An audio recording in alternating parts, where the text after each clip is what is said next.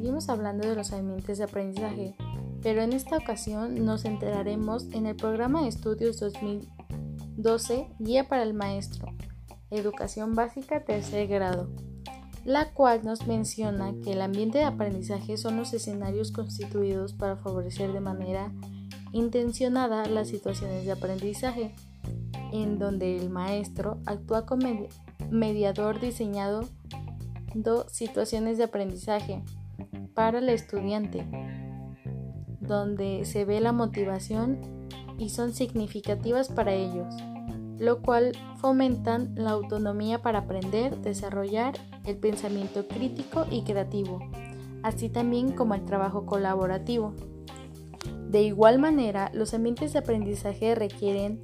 brindar experiencias satisfactorias para ellos, en donde los alumnos se sientan motivados por indagar, buscar sus propias respuestas, experimentar, aprender de sus errores y construir sus conocimientos mediante el intercambio de sus pares. Para esta construcción,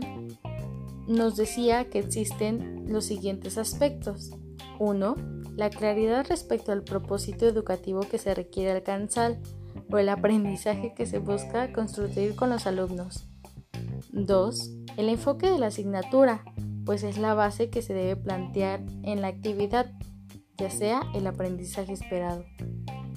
3. El aprovechamiento de los espacios y sus elementos para apoyar directa o indirectamente. Y por último, nos mencionaba que el docente debe tomar en cuenta las tecnologías de la información y comunicación, ya que están cambiando radicalmente en el entorno en el que los alumnos aprenden. Para esto debe de aprovechar este nuevo potencial del Plan 2011, que contempla el equipamiento de las escuelas a partir de dos modelos, el aula de medios y aula telemática. En cambio, el aprendizaje clave para la educación integral, plan y programa de estudio de la educación básica 2017, nos mencionaba que los ambientes de aprendizaje es un conjunto de factores que favorecen o dificultan la interacción social, en el cual en el espacio físico virtual delimitado implica un espacio y un tiempo donde los participantes contribuyen conocimientos y desarrollan habilidades, actitudes y valores. Para esto, los docentes deben de propiciar la interacción significativa entre ellos, un aprendizaje más activo, colaborativo, situado, autorregulado, afectivo, orientado a las metas que faciliten los procesos personales de construcción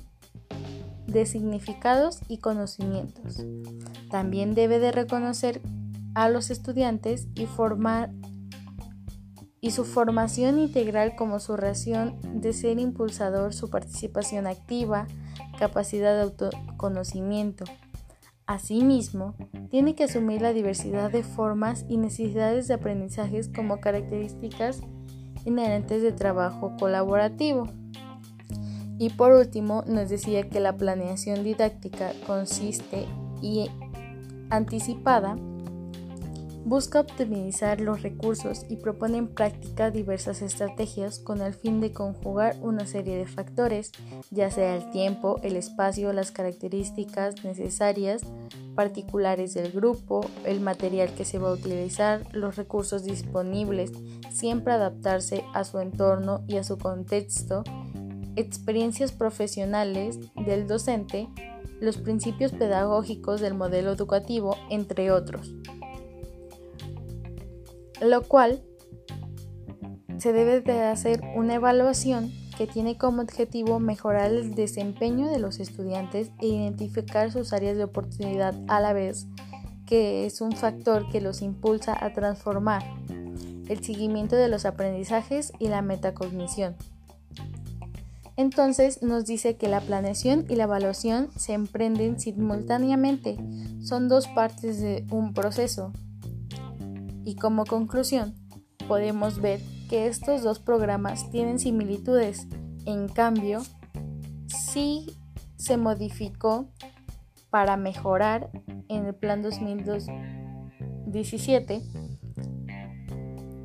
ya que está más construido y modificado al enfoque de los alumnos y sus necesidades.